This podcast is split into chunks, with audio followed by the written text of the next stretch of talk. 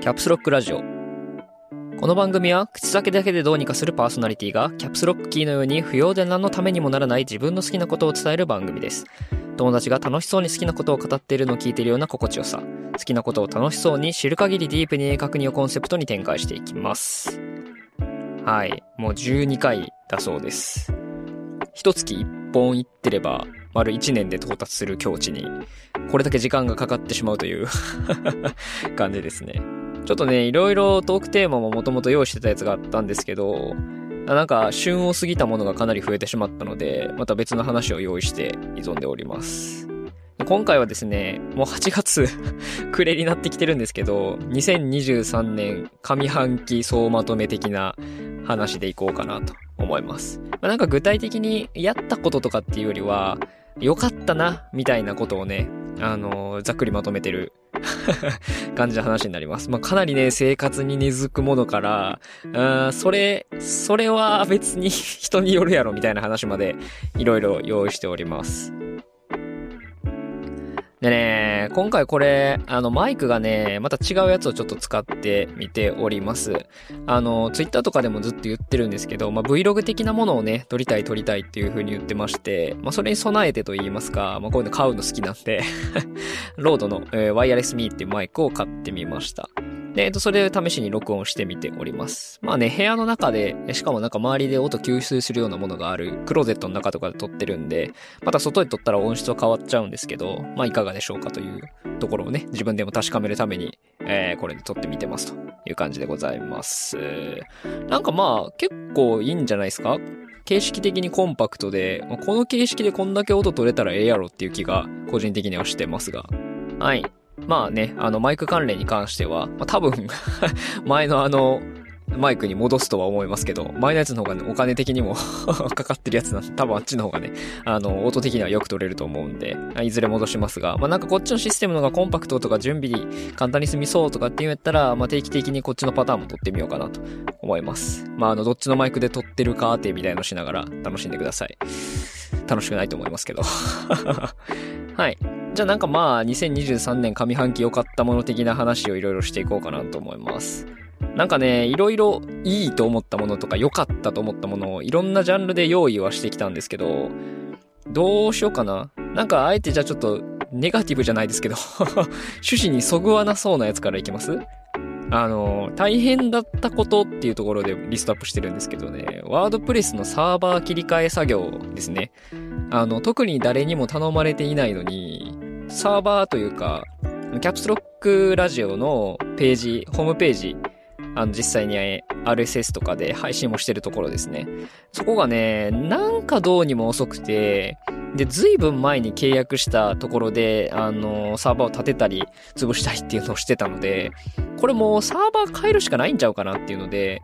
乗り換え作業をしたんですね。え契約するサーバーを変えて、えー何もかも全部お引っ越し、みたいな感じですね。いや、これマジで大変やったな。じゃあツイッター掘り起こしたら多分一通りの経歴が、経歴というか、うわもうややみたいになってるやつが全部残ってると思うんですけど、うーん、なんかね、やっぱり素人が勢いだけでやるもんじゃないですね。しっかりね、あの、下調べをして移行してください。これは多分ワードプレスうんぬんじゃなくて、普通そう。なんでしょうね。サーバー移行みたいな作業するときってもうちょっとこういろいろ 考えてやるべきやったんやろうなと思いながらやってました。まあなんかね、どうやろ、後発でやる人がおるんやとすれば、まあ本当に全てをよく調べてからやるべきですね。はい。全部の準備を整ってから新しいところに契約して、一個一個ステップを踏みながら移行していくと。できれば移行方法とかね、しっかり載せてあるとか、ね、移行先にしっかりそういう移行サポートみたいなのがあるところとかっていうのをね、選んでおくべきかなと思います。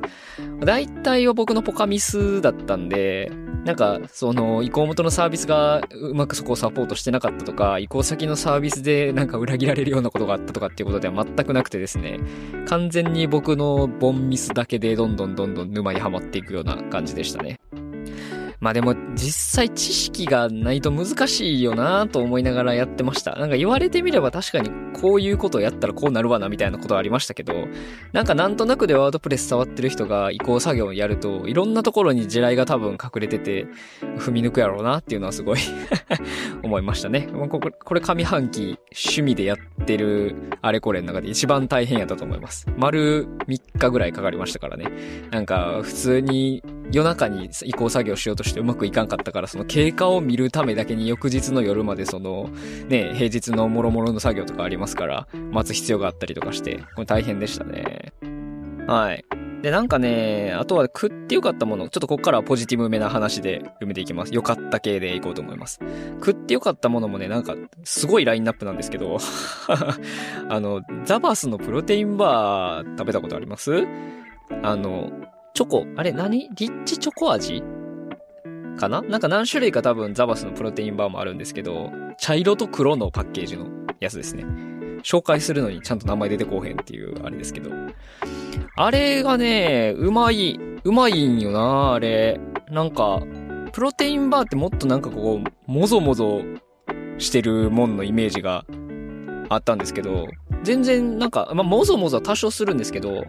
お菓子の味なんですよね。まあ、見てみたら結構、成分的には、まあ、タンパク質も入ってるけど、もう、てんてんてんみたいな感じで、まあ、ダイエット食に向いてるかって言われたらそうでもないんでしょうけどね。ただまあ味がうまくて、で、あの、プロテインドリンクって結局、その作る手間があるんで、そこをショートカットしてパクッと食べてね、あの、プロテイン、タンパク質が取れるっていうのは結構いいなと思いました。あの、完全素人意見なんで、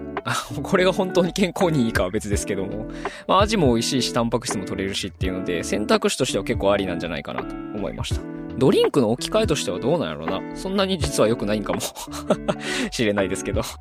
で、あともう一個もコンビニシリーズで、これ7チキって書いてるんですけど、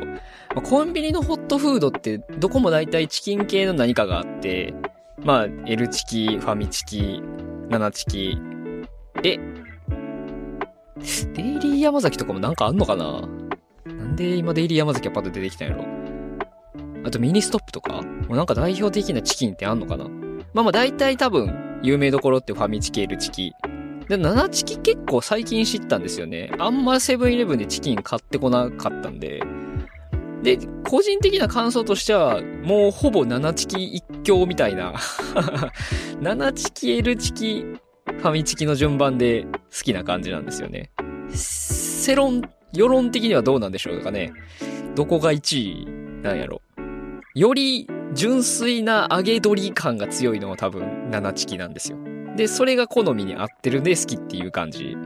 なんですよね。なんか、ファミチキはだいぶジャンク寄りというか、鶏料理にも 近いような感じもしてるんですよね。で、ちょうど多分 L チキがその間ぐらいで、あの、鳥感も残しつつ、こう、ジャンクさというか衣の感じとかも含めてやや料理っぽい 感じがあるなっていうイメージですね。いやー、なんか、純粋にうまい唐揚げを食ってる感がいいんですよね、七チキ。特にレッドがね、うまかったんですけど、レッドはだいぶ、間限定とかですかねなんか違う味になったりとかして最近、違う味になったりしてっていうのはおかしいな。別の味がね、出たりしてますけど、レッド工場で置いてほしいな。で、あとうまかったもんで他にあげてたのが、えっ、ー、と、ふるさと納税ちょこちょこしてるんですけど、2年連続で買ってめちゃくちゃうまかったのが、そのバクロミートっていうところのホルモンですね。これ2年連続で買って、あの、全く外すことなくというか、まあ、美味しかったから買って、いや、やっぱり美味しいなっていう風にちゃんと再認識できたやつですね。どこのふるさと納税やったかなこれ ちょっとそこまで 覚えてないや。はい。バクロミートで調べてみてください。えっ、と、普通に牛ホルモンですね。鍋とか焼きとかに使えるやつ。で、まあ、食べ方としては、結局焼きはね、ちょっとやっぱりめんどくさいんですよね。油跳ねとかが あるし、味もついてないやつなんで、家のタレとかで食べるとやっぱなんかちょっとちゃう感じしちゃうんですよね。で結局、一瞬その、軽く茹でて、で、臭み抜いてから焼きするみたいな感じで、いや、焼きじゃないわ、鍋でね、食ったりしてました。いや、これはね、そこら辺の店で食うホルモン鍋のね、軽く2、3倍ぐらいはうまいですね。これ多分別に、あれでしょ？きっと、ふるさと納税じゃなくても全然買えるやつだと思うんで、ちょっと気になる方は買ってみていただいてもいいんじゃないかなと思います。もうね、ブリンブリン脂身のところが。それでいてね、その甘い良質な油の感じがあってね、なかなか店でもなかなかないっすよね、あの感じの。いい塩梅の 油がついたホルモンが。身もでかいからなこんなことあるっていうサイズの ホルモンなんで、食べ応えもあってね、いいですよ。あれはすごい得した気分になった。なんか、還元率とかのことを考えるとそんなに高いお肉でもないやろにと思いながら食べますけど あれは良かったなはい。じゃあ、こっからはちょっと買ってよかったもの系いきますかで、えー、買ってよかったもの系もね、かなりよくわからないラインナップをリストアップしてるんですけど、僕は事前に まあ、ガジェット系でいくと、アンカーの736チャージャーナノ2っていうやつ。これもう今あれかなあの、何やったっけあれなんて読むんやろ ?GAN 窒素ガリウムシリーズのあの、Anker Prime シリーズがなんかにも置き換わってるかもしれないんで、これを今買うのがベストかどうかはわかんないですけど、なんか MacBook を買って、もうもう、とんでもないデカさの あの、アダプタがついてくるじゃないですか、電源アダプタが。で、あれは到底持ち運べへんし、あれをその家のどっかに差しっぱなしにしとくのもなんか なんかちゃうよなと思って。で、あの、 Anker じゃないわ。アップルのその MacBook についてるやつって、デフォルトのやつだと挿すとこがもちろん1個しかないんで、iPad とか iPhone とか、あ結構いろんな端末を日常的に使い回してる都合上ですね、やっぱ複数コードを生やせる方が便利なんですよね。で、まああまりにも充電スピードが遅いのも困るし、今一応 MacBook Pro を使ってるんで、あんま充電スピードが遅いと、その使うスピードのが速いっていうことも起きかねないので、まあちょっとアンカーのいいやつ買おうかなと思って、えー、MacBook Pro を買ったのと同時に買いました。いやー、いいですね。もうほとんどずっとね、コンセントの差しっぱなしで、えー、Mac なり iPad なりっていうのに常に給電してる状態なんですけど、やっぱサイズが小さいんでね、差しっぱなしにしててもそんなに気にならないですね。まあ、仮に持ち運ぶっていうことになっても、まあ、我慢できるサイズかなっていう気はしますね。なんかこう、感覚的にもコンパクトなんですよね。MacBook のあれもでかいって言っても、なんかあの、はんぺんみたいな形じゃなければもうちょっとこう 納得いくかなと思うんですけど、なんかね、太いチンスコーみたいな形なんで、アンカーのやつって あのサイズってこう、いろんなとこに収まりがいいはいいんですよね。はい。なんかあんま持ち歩いたことは結局ないですけど、まあ家の中に置いとくもよし、持ち運ぶってなっても最悪どうにかなるみたいな感じで非常にいいかなと思ってます。で、まあ、MacBook もね、よくよく考えてみたら今年の頭ぐらいに買ってて、これもね、まあなんか、すごい使い方をしてるわけじゃないんですけど、何でもそつなくこなしてくれる優等生な感じがして、いいですね。当分これ使ってこうかなと思います。なんか動画編集とかも今まではずっと Windows でやってたんですけど、まあソフトも結局 DaVinci Resolve とか無償のソフトしか今使ってないんで、もうまあある程度こっちに環境移してもいいんかなというふうには思ってます。まあデータがあんまりいっぱい入らないので、まあ必要なデータだけ移してきて編集してっていう感じにできればいいんかなと思ってます。なんかファンがないのがね、なんかいいですね。あの、年中タスクバーからタスクキルして、あの、CPU 利用率とかメモリの利用率を下げて、どうにかこう、パソコンの負荷を減らそうとしながら使っちゃうタイプなんで、そこら辺の負荷はあんまり考えなくていいのがなんか気持ち的には楽ですね。うん、そんな人がそんなにいっぱいおるんかっていう話は ありますけど。はい。今んとこ重たい作業はそんなにしてないんですけど、うーん、この前 4K の動画とかを DaVinci Resolve とかで、まあ、カラーコレクションとか適用してみたりして、プレビューバーって流したりしましたけど、まあ、本当に、よどみがないですね。まあ、アドビオーディションとかで、あの、音声に大量にエフェクトかけて、それに再生してみたりしても、まあ、全然、そのプレビューとかもそうですし、こう、なんていうの、タイムラインのその格付きみたいなのも全然ないし、もう何するにしても、全く涼しい顔で やってくれる感じがありますね。ライトルームとかもちょこちょこいじってますけど、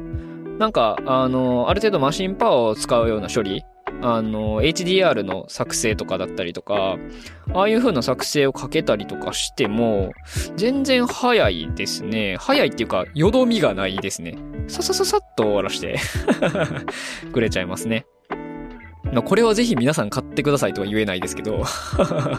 なんか、ワークステーションが欲しいっていう人は、やっぱり M1、M2 の MacBook は選択肢に入れてみてもいいんじゃないかなと思います。まあ、Mac っていうところへのね、抵抗感とか、ブランド代みたいなところとかっていうのを考えると、うーんっていう人がいるのはまあもちろんだとは思うんですけど、まあ今まで Mac を使っててまだインテル Mac を使ってるとか、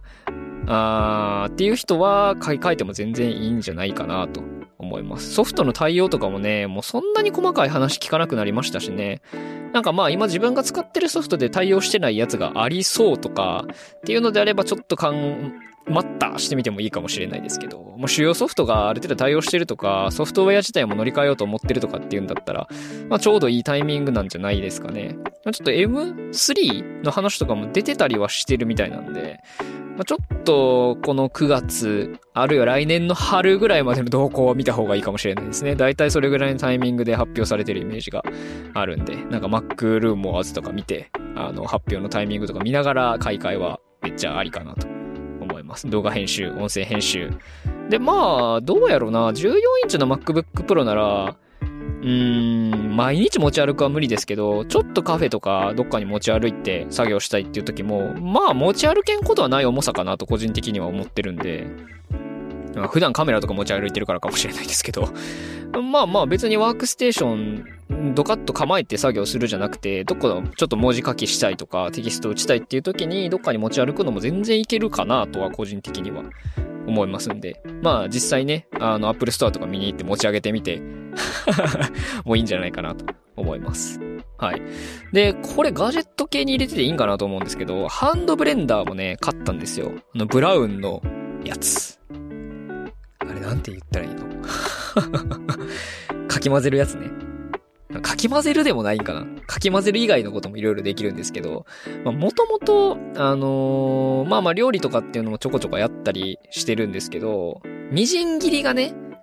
大変じゃないですか。あれってやっぱり。ブンブンチョッパーなるものも使ったりしてたんですけど、結構まあパワーもいるし、均等に細かくするのとかも大変だったりしますし、あとすりおろしね。大根だったりとか、なんか長芋だったりとかすりおろすのも大変じゃないですか。で、まあ、なんか、ちょっと一個買ってみて、使うっていう感じになって、このブラウンのハンドブレンダー買ってみました。何ぼやったかな？マルチクイック7かな？多分9が最上位シリーズなんですけど、7を買ったような気がします。いやー、すごいですよ、あれ。僕自身はそんなはちゃめちゃに料理はしないんで、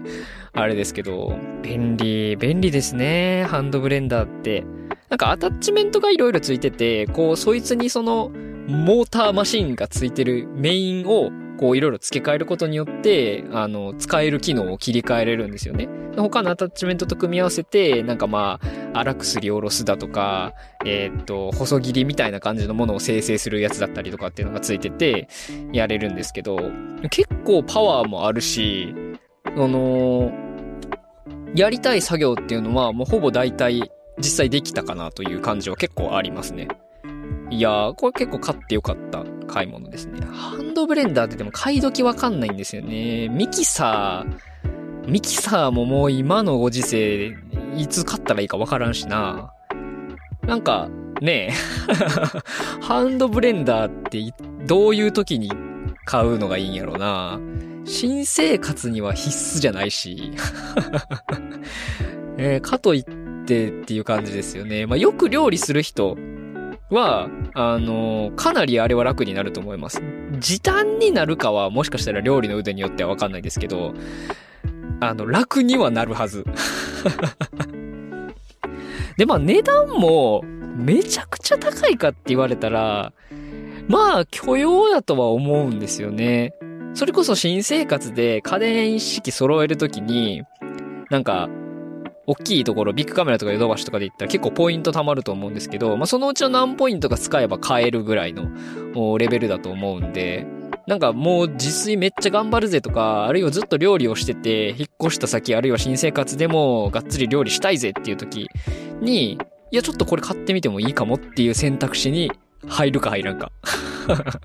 そのラインでしょうね。なかなか普段生活してて、え、ハンドブレンダー欲しいってなること、あんまないっすからね。テレビとか見ててもハンドブレンダーがご利用しされてることとかもそんなにないしね。うん。まあ逆にこれを機にハンドブレンダーで何ができるかを調べてみるのはいいかもしれないですね。普段、こう、スムージーを頑張って手で作ってるみたいな 人がもしいれば、ハンドブレンダーに乗り換えてみるのもいいんじゃないですか？そんな人おらんと思いますけど、全部手ではとてもできひんと思うけど。で、えっと、これも実質ガジェット系みたいなもんなんですけど、まあ、なんかカメラに分類してるんで、カメラとして、まあ、カメラはカメラなんですけどね。ローライ35。これ読み方合ってんのかな？っていうカメラを、えー、買いましました。買いましました。うん。まあ、い、いくつかすでにカメラは持っていますけど、これも買いましたって感じですね。えー、これフィルムカメラで、えー、これもローライ35で調べてもらったら多分出てくると思うんですけど、なんかね、ちっちゃい、本当に手のひらサイズ、うん、人によっては多分握りつぶせるぐらいのサイズのカメラなんですけど、これがね、なんかロマンのある機構をしてるんですよね。あのフロントっていうんですか？レンズ側に、えー、絞りと、えー、F 値。嘘嘘、今同じこと言った。F 値とシャッタースピードを調整できる、えー、機構がついてて、で、今使ってるフィルムの F 値を、F 値じゃない、ISO を設定するようなダイヤルがついてますと。で、えっ、ー、と、頭の部分、軍艦部分にシャッターと巻き取りと、えー、あと、なんだっけ、レンズのしまい込む用の解除ボタンみたいなのがついてるんですね。なんでめちゃくちゃちっちゃいんですけど、レンズをこう飛び出し機構にすることで、本当に四角いね、可愛らしいサイズで、一通りのカメラに必要な機能っていうのを全部載せてあるようなサイズになってるんですよ。でね、ちょっとまだ写りがね、実際の写りのところが確認できてないんですけど、えっと、なんか、いくつか種類があって、一番ピュアなやつにしたんかな？無印のローライにしたんかな？なんか何個か種類があるんですけど、うん。で、それによってちょっとレンズが違ったりとか、レンズの明るさが違ったりとかあしてるので、なんか気になる人はそこら辺も調べてみてもらったらいいかなと思います。ここら辺の情報を用意しとけよっていう気もちょっとしますね。今自分で喋ってて いやー、本当にね、可愛らしい見た目で、しかもよく映る。結構いいレンズが使われてるみたいでよく映るっていうので、はい。でね、あのね、なんで現像できてないかっていうと、ちょっとあの、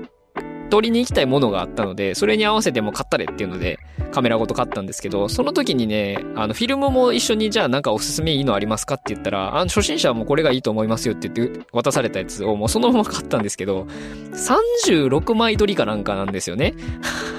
コダックかなんかの。で、あの、多くて その時に撮影で撮ったの12枚ぐらいで、まだ終わってないんですよ、フィルムが。さすがに終わるまでに、あのー、現像に出すのもったいないかなと思ってて、なかなかまだ出せてないんですよね。もう、買ってから2、3ヶ月ぐらい経ってるんですけど まだ1回も現像できてない、その写りやいかにっていう状態ですね。作例を見ていいなと思って買ったのに、まだ撮れてないっていう感じです。うーん、見てみたいな、早く。写りがどんな感じになったんか、気になるな作例とかを見てね、ある程度写りは知ってるんですけど、まあ、やっぱフィルムとかでも感じは変わるかなと思うんで、なんかまあ、見せれるやつがあればね、あの、いろんなとこに貼ろうかなと思います。ツイッターとか。じゃあ、こっからは生活編という感じで、3つ4つぐらい上げてますね。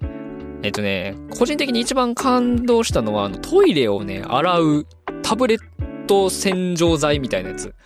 あれめちゃくちゃ感動した。トイレ掃除定期的にしてるんですけど、あの、何やったっけ、スクラビングバブルの、あの、トイレの洗うやつね。あれオンリーで掃除してるんですけど、その便器の底の方にね、汚れがつくと、あの、どうしてもそれじゃね、うまく撮れないかったんですよね。で、なんか、あの、いろいろ対策は施してるんですけど、ちょっとずつその便器の奥の方とか、あの、流れていくとこら辺に汚れが溜まってきてて、これどうしたもんかなと思ってて、なんかたわしとかわざわざ買いますのも、なんかちゃうし、トイレのなんかね、掃除セットごちゃごちゃすんのもちゃうしなと思って。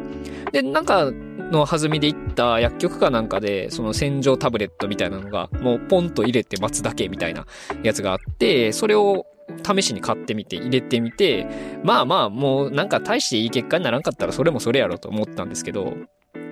実際終わってみたらね、もうね、ピカピカになってんの。もう、何事もなかったかのような色に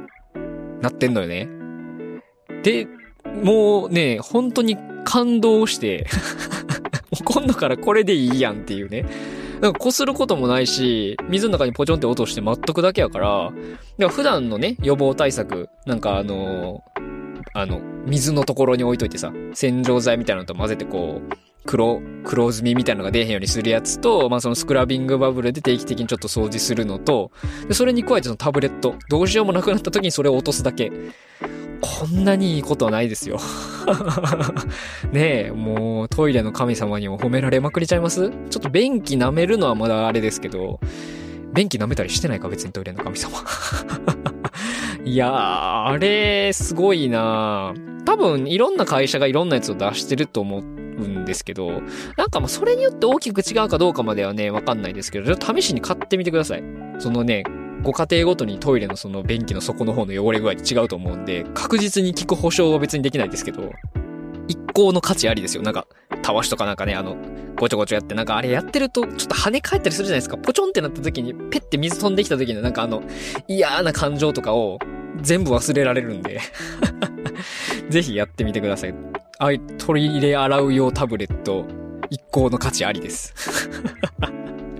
はい。で、次が、これガジェット入れてないんか？えー、っと、エブリデイスリングの6リットル。えっと、これカメラバッグですね。ちょっとメーカーパッと出てこへんくなっちゃったな。はい。エブリデイスリングで調べてみてください。もともと、えっと、ずっとカメラバッグで一眼レフ持ち歩くことが多かったんですけど、オーバースペックのことが多いんですよね で、カメラバッグ自体がやっぱり1、2キロぐらいあるんで、あの、何も持たない時に、ちょっとカメラと、リュックってなると、それだけでもう3、4、3、4キロは言い過ぎ？でも2.5キロぐらいは余裕であるぐらいの荷物を持ち歩くことになって、なんかいまいちやなと思ってたんですよ。なんかもうカバンはだからスッカスカのところに財布が細って置いてあるのと、カメ一眼レフがドンって下に入ってるのとぐらいしか荷物持ち歩かないこととかも、まあ、やっぱ街歩きでちょっと写真撮るとかだとそういう装備も多くなってたんで、でなんかまあそれぐらいやったらなんかそれだけのもんが入ればいいやつあればよくないと思って、はい、導入しました。まあ、結果から言うとね、えー、カメラ入れると結構みちみちにはなるんですけど、あの、ものすごく心地よく運用できてます。やっぱちょっとね、荷物詰めすぎるとあの肩に大ダメージを負うんで、やっぱりね、あの、スリングバッグってあの、片方の肩に 異常に負荷がかかるんで、まあ、そこはね、たまにちょっと気にしながらやってるんですけど、なんか、最小限の荷物、まあ、カメラと財布と、まあ、充電器と、ぐらいを入れて持ち運ぶのに全然ちょうどいい感じですね。まあ、なんかここら辺もちょっとノートとかに書こうかなあの、エブリデイスリングにどれぐらい入ってんのか。なんかね、調べてもあんま出てこなかったんですよ。フルサイズの一眼レフを入れたらどんな感じになるねんっていうところがね、ずっと気になってて、もう買ってあかんかったら普通のバッグとして使うかと思ってたんですけど、まあなんとかね、えー、フルサイズの一眼レフ1個ドンって入れて、えー、財布と、えー、モバイルバッテリーと、あともう1個小物なんか入れるぐらいはね、全然余裕があるぐらいの感じなんで、ものすごくちょうどよく運用できてますね。うん。いいかな。まあ、今度なんか東京ゲームショウ行く時とかもあの装備でいいかなと思ったりしてますけど、うーん、ちょっと ちょっと、もうちょい欲しいかなっていうのがあるからね。そうなると次リュックってなるとまた間にもう一個 カバン欲しいかなとか思っちゃうんやろうな。あ難しいですよ。カメラバッグ選びは。入れるもののね、パターンが多いんでね、それに合わせてちょうどいいバッグってなると多分無限に必要になるからね。まあ、どっか妥協はいるんでしょうけど、うんもうちょっと欲しいって思っちゃうやろな。結局カメラのバリュックで行くんやろな。はい。で、全然これも生活編でいいんかな、これ。あと、サボテンをね、買い始めました。あの、金星丸っていう品種のやつを、あの、偶然見つけて、もうね、その、あれ、どこやったかな？グリーンなんとかっていうそのメーカーさんのやつで、入れ物とサボテン本体も全部セットで売ってくれてるのが、そのデザインがすごい良くて、で、なんかサボテン自体もめっちゃ可愛くて買っちゃったんですけど、うーん、いやなんかいいですね。生活にちょっと潤いがやっぱり出ますね。育ててるっていうほど何かケアをしてるわけじゃないんですけど、やっぱ毎週、水やりをして、ちょっとずつちょっとずつなんかね、成長していってるのが見れるのはね、やっぱ楽しい面はありますね。可愛いですよ。なんか、そこら辺の写真とかもノートにもうちょっと貼ればいいんか。日常日記みたいにしよう。丁寧な暮らししてる感じにしよう。はい。なんかこれはね、あのー、育ててたら、どんどんどんどんその株っていうんですか？その1個のサボテンから、ポコポコポコって何個か子供みたいなのが出てくるんですよ。で、ある程度のサイズになったら、毎年ある程度その株分けに向いたシーズンがあるらしくて、そのシーズンに、えっと、別の鉢とか土のセットを用意してあげて、植え替えてあげると、そいつはそいつでまた育ち始めるみたいな。で、またそいつから株がポコポコポコって生まれてくるから、また小分けにしてあげたりとかっていうのができるらしいですね。なんか、多分、どうなんですかね。メルカリとかでも売ってるんですよね。多分、その株分けした子供たちとかを郵送してあげたりとか、売ってる人もきっといるんでしょうね。ちょっとわかんないですけど 合法なんかなって今チラッとよぎったけど、まあさすがに植物やし大丈夫か。花売るみたいなことやもんな。花売るのってなんか資格とかいるんかな。まあなんかまあそうらしいです。別にあの 売るつもりはあんまりないんですけど、なんかその株分けしてまたその子供が大きく成長していくみたいなの見れるのもすごいいいなと思いました。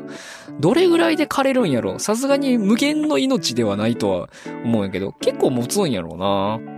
はい。なんか、観葉植物とかも昔からいいなと思ってて、まあ、サボテンもずっといいなと思ったんですけど、なんかサボテンいいの変えたなっていう感じですね。うん。いっぱい品種もあるんですね、あれ。まあ、そらそうかと思いましたけど、なんか、金星丸はね、この丸っこいモコっとした感じでね、結構こう、いわゆるサボテンとはちょっと違う感じの形をしてて、あれなんかぼちゃみたいな形って言ったらいいかな、こう、頭の部分にこう収束していくような 線が入ったやつですね。いやー、まあ、ここでも観葉植物それこそコーナンとか、なんかホームセンターとか行っても結構売ってるし、サボテンもね、なんか一時めっちゃなんか流行ってる時期もあったような気しますよね。なんか、うん、いいですよ。手間もね、そんなにかからなくて、まあ、手間がかからないのをいいと紹介してしまうのが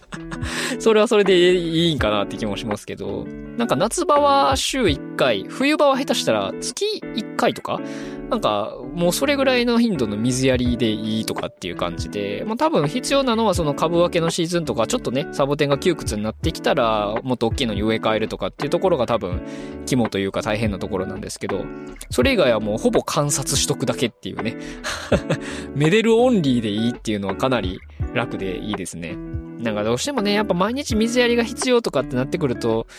忘れちゃったりする時もありますからね。毎朝同じ時間にやるとか言うても、人間の方の生活が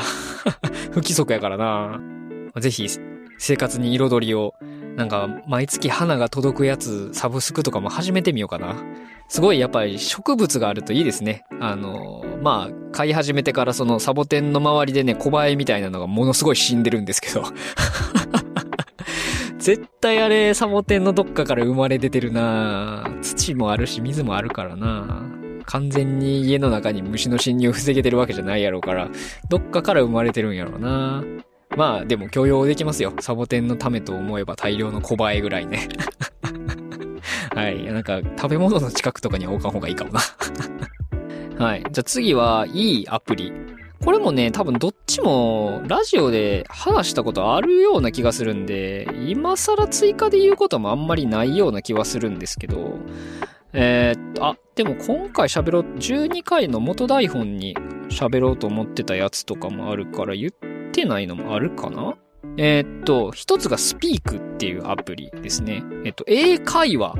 の練習ができるアプリです。でこれはね、あの、いわゆる英会話アプリじゃなくて、えっと、AI と英会話ができるっていう風なアプリになってます。構造としてはですね、えっと、まあ、いくつかその練習できるやつもコンテンツがあるんですけど、その AI と話すっていうやつに関しては、まあ、チャット形式みたいな感じで、えっと、AI が生成した文章えシチュエーションがあって、AI が生成してきた文章が送られて、まあ、それが読み上げられて、で、こっちは実際にマイクにえー、話しかけることによって、それが文字起こしされて、えー、チャット形式で会話ができるみたいな感じのことができるアプリケーションになってます。で、まあ、音声認識とかもね、結構、いい、いいかどうかってもう判断できひんよな。俺の英語は別に上手くない可能性の方が高いから あれやけど。まあ、その、結構多分序盤、なんかね、あの、SNS とかでもそこそこ広告流れてたかなと思います。今はなんかエルサスピークとか、あの別のアプリとかも登場してきてるんですけど、結構多分早い段階でこの AI とのコミュニケーション、チャット GPT が出てきた割と初めの方に AI と英会話ができるみたいなのが出てきたかなと思います。無料でできる範囲はやや限定されてるところもあったりはするんですけど、まあ、それでも無料でもかなり、えー、いろんなところが体験できるようになってます。で、なんかね、自然に、すごい自然にコミュニケーションが AI と取れるっていうのと、まあ、ちょっとやっぱりね、チャット GPT と話してる感はあるんですけど あのね、忖度いい感じにしてくれてる感じというかね。で、もう一個いいのがね、あの、こっちが話すフレーズに困った時に、ヒントを出してもらうこともできるんですよ。こんな文章で返してみたらどうですかみたいなことを選べるんで、だから純粋なその、えっと、発話のみの練習っていうんですかね。会話じゃなくて、発話のみの練習としても使えるかなとは思いました。だからまあ定型文以外の文章とかっていうのもいろいろ練習ができるんで、しかも機械相手なんでね、なんか気兼ねなく練習できてすごいいいなと思いましたという感じでございます。はい。ただもう今は続いておりません。やっぱりね、AI と相手でもね、声を出して会話するのは力がいりますよ、パワーが。で、もう一個がサンタっていうアプリになってます。これも、えっと、英語学習系のアプリで、こっちはトエックの対策ができるアプリっていう話な、話してアプリになってます。ちょっとね、今、収録してるところ、冷房が入らんくなってきてめっちゃ暑くなってきた。で、えっと、こっちも、えっと、AI が入ってるっていうのを売りにしていてですね、ちょっと具体的にどういうところに噛んできてるんかわかんないんですけど、まあなんか問題ですね。その、あれって、トエクってセクション1、2、3、4、5ってあの、どういう問題が出るか、あの、形式がある程度決まってるので、自分がこういう問題を間違えたらここが足りてないとかっていうので、そこら辺を AI が分析してきて、それに合わせた問題、苦手な部分の問題っていうのを重点的に出してくれたりしていって、その弱点をどんどん潰していって点数を上げていくみたいな感じの形式になってるっぽいですね。なんでまあ、やればやるだけ苦手な部分が潰れていって、必要な知識っていうのがだんだんだんだん積み上がっていくみたいな形式のアプリらしいです。で、まあ、推定、えー、あなたが今 TOEIC のテストを受けたら何点ぐらいになるでしょうみたいなところも随時分析してくれて、で、あなたが弱い分野が、え、こういう感じになってて、特に文法分野がこういう風に弱いですよみたいなとこもグラフィカルに出してくれたりするんで、まあ、かなり対策しやすいかなと思いましたね。一旦そのサンタで TOEIC のテストの模擬試験みたいなのを受けてみて、今の自分はここら辺が足りてないんやなっていうので、まあ、そこから別の学習教材とかに頼るっていうのも結構ありかなと思いますし、まあ、補助教材でありながらも、一番一本筋通ってこのサンタンタをやりながら他の教材にどんどん派生していって、最終、実際のテストを受けに行くみたいなところに持っていけたらすごいいいかなと思いました。はい。こちらも続いておりません。いやー、なかなかやっぱ継続って難しいですね いや、こっちはね、あの、もうちょっと本気でやらないと、 TOEIC 受けるつもりなんで いや、あれなんですけどね、うん。いや勉強します、頑張ってはい。あとはね、今年、別に今年の前半に始めたわけじゃないんですけど、いいサービス系ですね。やってよかったサービス系。で、Kindle Unlimited ですね、入ったり、あの、大会したりを繰り返してたんですけど、あの、ある程度本を継続して読もう、本なり漫画なりを継続して読もうっていうのを決めて、えー、多分、丸々1年ぐらい、Kindle Unlimited 入りっぱなしになってます。で、やっぱりね、積極的に使ってみると、あの全然元は取れるサービスやなと思いながら使ってますね。あの、漫画の読める範囲とかも結構広いんで、ちょっと気になってた漫画の一巻が Kindle Unlimited に入ってたら、まあ、とりあえず読むと。次買うかどうかは別にしてね。とりあえず読んでみて、えー、またなんかいい感じの機会があれば続き買って読み進めるとか。まあ、本に関してもね、結構とんでもない量の本が、Kindle Unlimited で読み放題に入ってるんで、別に買わなくても まあ、いわゆる名著と呼ばれるようなものであったりとか、まあ、有名な SF 作品なり文芸作品なりっていうのも結構読める範囲に入ってるんで、それ読むだけでもね、あの、月980円は全然いけるかなっていう気はしますね。まあ、読むスピードにも寄ってくるとは思うんですけど、まあ、漫画だったら2、3冊読めば全然それだけで1000円ぐらい あの、買うこと考えたらね、いきますし、まあ、文芸誌とか技術書みたいなもんだったら1冊たーっと通読するだけでも1000円、2000円オーバーのもんとかもあると思うんで、まあ、1ヶ月にそれぐらいの頻度で物が読めれば全然元取れるかなと思ってます。雑誌とかも読めるんでね、なんかよく買ってる雑誌とかが Kindle Unlimited で読めるんだったら、全然それ読むだけでもお得じゃないかなと思います。まあ、ストックはね、できないんで、どうしても。実際にその中身を読みたいとか、中身自体に興味があるっていうことであれば、Kindle Unlimited かなりいいかなと思います。さーてと、どうしようかな。で、まあ、Kindle Unlimited で読んだ面白かったやつ言っときます？えっ、ー、とね、澤村伊智さんの、ぼぎわんが、来ると、ずうのめ人形ですね。あなんか、なんだかんだ言って、ホラー小説を読んだのって、初めてかも ?SF とミステリーを読むことがほとんどだったんで、怖いホラーの本、ホラーを文字で活字で読むのって初めてだったと思うんですけど、こんないいのあるんやってなりましたね。やっぱ、映像で見るであるとか、ゲームで体験するであるとか、の、まあ、一つもう一つのジャンルとしても文字で体験するっていうホラージャンルを今回初めて触れたんですけど、あ、この体験も良質やなっていうのをすごく気づかされましたね。やっぱり映像とかで直接表現された怖いものを見るのと違って、ホラーはやっぱ文字で表現してある以上、自分の想像力とかに頼るシーンっていうのがどうしても出てくるんですよね。結末を想像するとかじゃなくて、今起きてることそのものを文字から読んで頭の中で思い描くであるとか、そのキャラクターたちであったり、風景から感じられる恐怖を自分も感じるであるとかっていうようなことが、あの本だと起きてくるので、そこら辺の体験がね、ここまでできるんかっていうのは 思いましたね。書き口がやっぱりすごい良かったですね。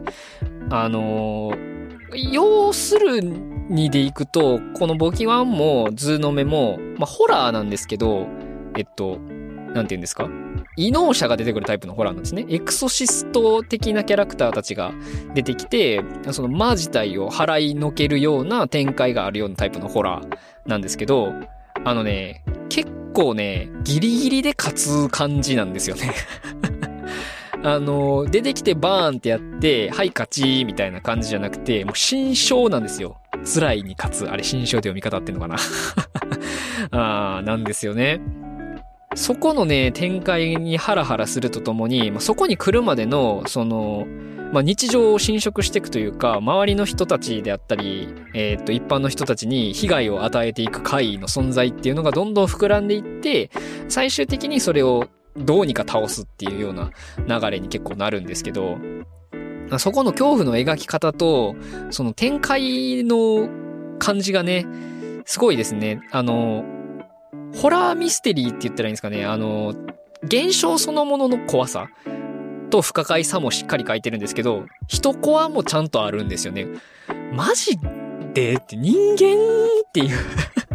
展開もしっかりあって、読み応えがね、ありますね。あと、なんか、ヒッチも軽くて、その、読んでてしっかり怖さは感じるものの、その、読むのにつまずくような書き方があるとか全然なくて、どんどんどんどん先が読みたいし、先に読み進んでいけるようなね、書き口になってるのもね、良かったです。読んでみてください。なんかね、確か3冊か4冊ぐらいこの沢村一先生の、えっと、東舞シリーズって言うんですけど、ボギーワンが来る図の目人形とかっていうのが、この3、4冊確か Kindle Unlimited に入ってた気がするんで、ぜひ読んでみてください。特にね、あの、ボギーワンが来るに関しては、あの、映像化もしてるんですけど、映画で。それとはね、一味、二味違う話になってるんで、大筋はもちろん一緒なんですけど、細かい部分の展開とか多分かなり違うような流れになってるんで、人物描写とか、やっぱ掘り下げ具合が全く違うんで、あの、映画を見て面白かった人も、さらにもう一回楽しめると思うので、ぜひぜひ読んでみてください。うーん、なんかあの、えっと、各読むで、もうすごい話題になってた、あの、近畿地方のある場所についてでしたっけ？あの、まあ、あそこら辺が面白かった人も読んでみてもいいと思います。あの、不条理不可解ホラーの側面も多少ありつつも、えっと、それをどういう風に倒すかっていう謎解きみたいな展開もありつつ、まあ、最後にいかにして勝つのか、で、その呪いはなぜ生まれたのかみたいなところにも踏み込んでいくこともあったりなかったり。ね。だから多分ね、映画、ホラー映画とかもそうですけど、そういうところのね、面白い要素が全部詰まってるんですよね。めちゃくちゃ強い、あのー、エクソシストみたいなね。キャラクターがいたりとか、で、その実際のホラーのパワーですよね、の描写であったりもそうですし、それにまつわる起きる不幸な出来事の書き方もそうですし、それにだんだん侵されていくそのキャラクターたちの描写であったりとかっていうのもね、こう真に迫るというか、嫌な感じがね、しっかり書かれてます。特にボギワンの方はね、半分ぐらい一コアですね。すごいいい話なんで、あれ。ぜひぜひ読んでみてください。結構、張り切って喋っちゃいましたね。50分ぐらいになってますかね。まあ、編集されて多分30分ちょっととかになってるかもしれないですけど。はい。じゃあ、まあ、第12回はこんなところで行きましょうかね。この番組はチャプター再生に対応しています。チャプター付きで見たい方は各ポッドキャストアプリなどからご視聴ください。まあ、徐々にあのホームページの方でも対応させて見れるようにはなっていってますけども、まあ、多分見やすいのは、えー、各ポッドキャストアプリかなと思ってます。あと、土登録、コメント、高評価、ツイッターフォローなどなどぜひぜひお願いします。コメントの方とかもね、あの、見させていただいてますんで、はい、よろしくお願いいたします。それではまた次回お会いしましょう。